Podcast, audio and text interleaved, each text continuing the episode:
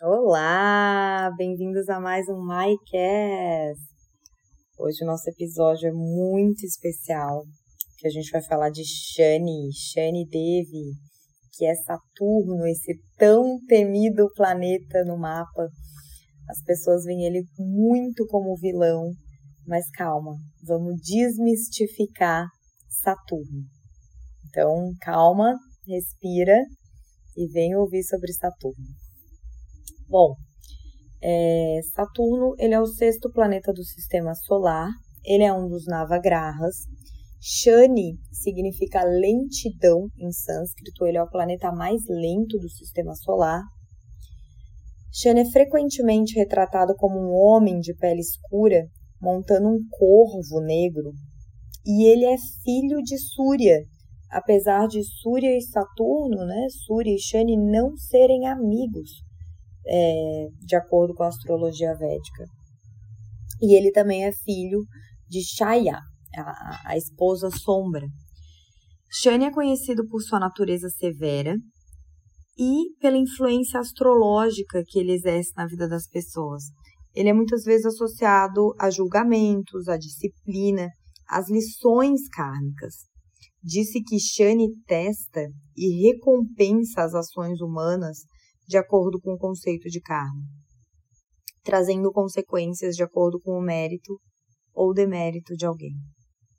Apesar da sua imagem austera, a adoração é, de Shani também é vista como uma forma de buscar proteção contra adversidades e aprender lições importantes para o crescimento espiritual.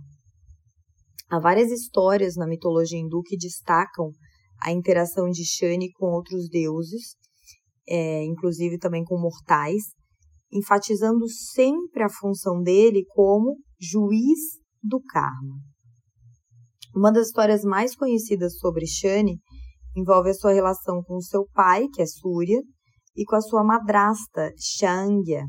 Shangya, ela não conseguia suportar mais o brilho intenso de Surya e ela então decidiu se ausentar e ela deixou uma sombra dela, que é chamada Shaya, para ocupar o seu lugar. No entanto, Shaya, ela também não conseguia ocultar completamente o brilho de Surya, e Shani nasceu com uma pele escura devido à influência da sombra. A relação entre Shani e seu pai foi marcada por muitos desafios, é, mas Shani ele demonstrou a sua devoção de filho ao realizar a árdua tarefa de dar sete voltas ao redor do mundo para servir e honrar Surya. Isso reflete a ideia de que, embora Shani seja associado a julgamento e disciplina, ele também é capaz de grande devoção e sacrifício. Então, geralmente, onde você tem Saturno no mapa, é ali que você vai ter muita transformação, ali que você tem que colocar muito tapas, muita, muito sacrifício realmente para queimar karma de Saturno no mapa. Então, na astrologia védica, é, Shani tem um papel muito significativo na leitura do mapa. Para mim, é um dos mais importantes a ser observado no horóscopo que se chama Kundli, que é o mapa natal. E então, o que, que eu acho mais importante de observar quando eu estou lendo um mapa relacionado a Shani? O karma e a disciplina, porque ele é o próprio planeta do karma, então diz assim, o que, que você vem acumulando de karmas da vida passada, o que, que você veio realmente pagar débito kármico nessa vida. Mas ali também mostra aonde que você vai ter muita responsabilidade, aonde que você vai ter que colocar trabalho disciplinado. Outra forma de Shani, ele também é associado à longevidade e à saúde. Então, a sua posição no horóscopo é analisado para avaliar a saúde geral e a longevidade de uma pessoa. A posição de Shani pode influenciar o status social e profissional de uma pessoa. Aspectos favoráveis podem indicar sucesso e reconhecimento, enquanto é, em determinadas casas também pode ser um aspecto bem desafiador, pode sinalizar obstáculo, dificuldade na carreira ou até atraso dos ganhos. Shani também desempenha um papel nos relacionamentos, especialmente quando ele está relacionado à sétima casa do horóscopo que governa o casamento. Então, tem muito isso, né? Ah, então Saturno na sétima casa, eu não vou casar. Pelo contrário, pode trazer muita responsabilidade, muita estabilidade, sucesso num casamento, ou pode ser que seja atrair um marido estilo saturnino, um marido com cara de mais velho, um marido é, com, com essas características de Saturno, de responsabilidade. Ou ainda atraso, né? Talvez vai demorar para casar. Então, assim, tem que ver em qual signo que tá, com quais planetas tá fazendo conjunção, ou para onde está mandando driste. Né? Nada pode ser visto de forma isolada no mapa. Tá? Por isso que vocês piram, gente. Começa a vir mensagem assim no meu direct. Meu Deus, eu tenho Saturno na 6, eu vi que isso é doença, que isso não sei o quê. Ai, Saturno na 9 é a morte precoce do pai, lá, lá, lá. Então, assim, às vezes, Saturno na 9 pode só indicar, é, que é a casa do pai, né? É, um pai muito rígido, um pai com crenças muito muito severas, muito fechadas. Pode indicar um pai também com aparência mais velha. Pode indicar um pai que não gosta de lazer, um pai que só se dedica ao trabalho. Então, assim, gente, não pirem, tá? Agora, outra coisa que as pessoas piram muito, porque também tem um, um livro do Robert Svoboda chamado A Grandeza de Saturno. E ele, nossa, ele fala de forma muito dramática, assim, sobre o Sadesat. O Sadesat é um período astrológico muito significativo. Você tem que ver, às vezes você sabe, aquele período da vida que parece que tá tudo dando errado. Calma que às vezes você só tá no Sadesat. Esse ciclo abrange, ele é grande. Ele tem um total de sete anos. E ele é considerado um momento de muitos desafios e transformações na vida do indivíduo. O período de Sadestat ele é dividido em três fases. Cada uma é mais ou menos de dois anos e meio. Eu sei que vocês já vão me perguntar, né? Como saber se eu estou no Sadestat? Tem um site chamado astrosage.com. Astrosage. Astro, S-A-G-E.com. Lá você digita, né? Você escreve Kundli, que é o seu mapa natal, você digita lá e daí vai te dar um monte de coisas. Uma delas é vai dar uma paginazinha lá que você pode clicar Sadesat, ele vai te falar quais momentos da sua vida você vai passar pelo Sadesat, tá bom? Então é assim. A primeira fase é Saturno transita pelo signo que precede o signo lunar no horóscopo causando impacto na vida material e financeira. É geralmente um período bem desafiador, um período de restrição realmente da prosperidade.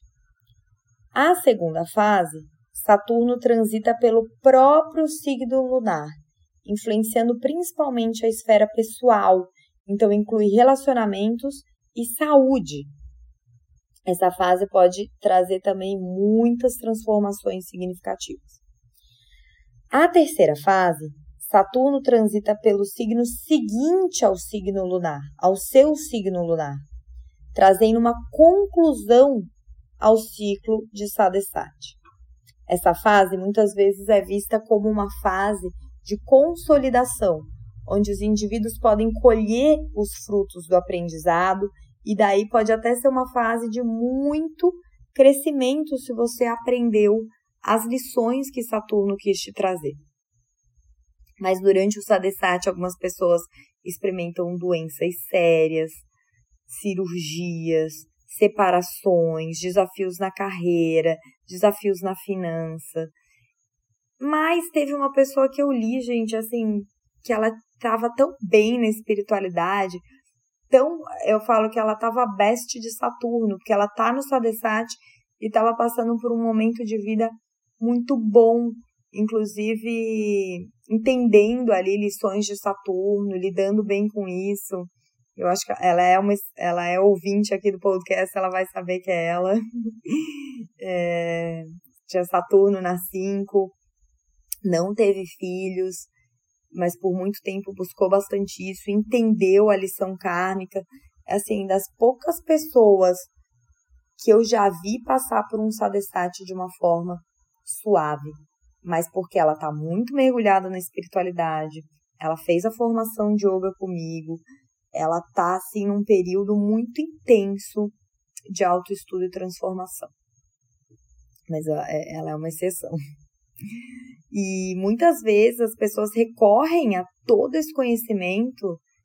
É, eu falo, no fundo do poço ninguém bate selfie, né? Ninguém te mostra ali, às vezes, quando tá passando um período de sadesat, de querer se entender, e esse momento é um momento muito crucial da vida de alguém. E é muitos momentos de sadhsat que trazem as pessoas para a prática de yoga, para a astrologia védica, para aprender a lidar. Elas estão buscando ali obter orientação para saber lidar com os desafios. E também entender as oportunidades de crescimento pessoal que esses desafios podem trazer. Então vamos à posição de Saturno em cada casa do mapa natal que tem implicações específicas na astrologia védica. Mas lembra, né, que a interpretação precisa sempre depende de outros fatores, incluindo os signos envolvidos, os aspectos de outros planetas, a força geral, né, que é o é, você olhar qual a força de cada planeta no mapa. Isso tudo interfere. Então, a leitura do mapa é muito mais do que só olhar em cada casa, mas eu espero que isso esteja te ajudando a se entender, que você esteja buscando entender qual o papel de cada planeta em cada casa no seu mapa. Então, na primeira casa do ascendente, Saturno pode conferir uma natureza mais disciplinada, pode ser que a pessoa seja uma pessoa mais séria, mais fechada, ela é vista muito como uma pessoa muito responsável. Pode haver um foco forte em objetivos de longo prazo, uma abordagem pragmática com relação à vida. Segunda casa. Saturno na segunda casa pode indicar uma abordagem cautelosa em relação às finanças e ao dinheiro. Pode haver um senso de responsabilidade em relação aos recursos e uma busca pela estabilidade financeira. Saturno na terceira casa pode contribuir para uma mente disciplinada e estratégica. Pode haver esforços consistentes para alcançar metas e uma abordagem prática para lidar com irmãos e a comunicação. Eu, é, eu falo que Saturno na 3 é de pessoa que começa a escrever um livro e ela termina. Ela tem disciplina para finalizar as questões de comunicação. Saturno na quarta casa pode indicar uma ênfase na estabilidade familiar e na propriedade. Pode haver desejos de segurança emocional e esforços para criar uma base sólida para a vida. Saturno na quinta casa pode trazer uma abordagem mais séria à expressão criativa e ao amor romântico. Pode haver um senso de responsabilidade em relação aos filhos e ao desenvolvimento pessoal. Saturno na sexta casa pode contribuir para uma abordagem metódica para lidar com desafios e questões de saúde. Pode ser aquela pessoa que cuida bastante da saúde, cuida bastante da alimentação.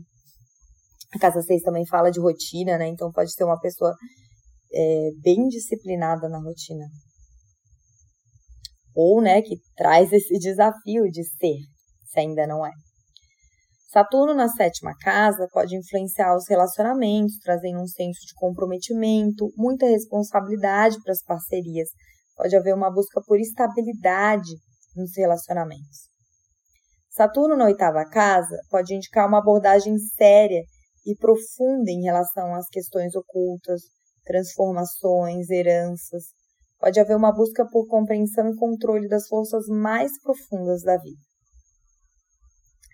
Saturno na nona casa pode indicar uma abordagem disciplinada em relação à busca espiritual e ao conhecimento superior. Pode haver um comprometimento sério com crenças e princípios éticos. Saturno na décima casa, que é o meio do céu, destaca um forte senso de responsabilidade e ambição em relação à carreira e ao status social. Pode indicar uma abordagem metódica para alcançar objetivos profissionais. Já Saturno, na 11 casa, pode influenciar as amizades e as aspirações, trazendo uma abordagem realista e disciplinada para a realização de metas. Saturno na 12 casa pode indicar uma abordagem séria em relação à espiritualidade, a assuntos de conclusão. Pode haver uma necessidade de encontrar significado profundo na vida.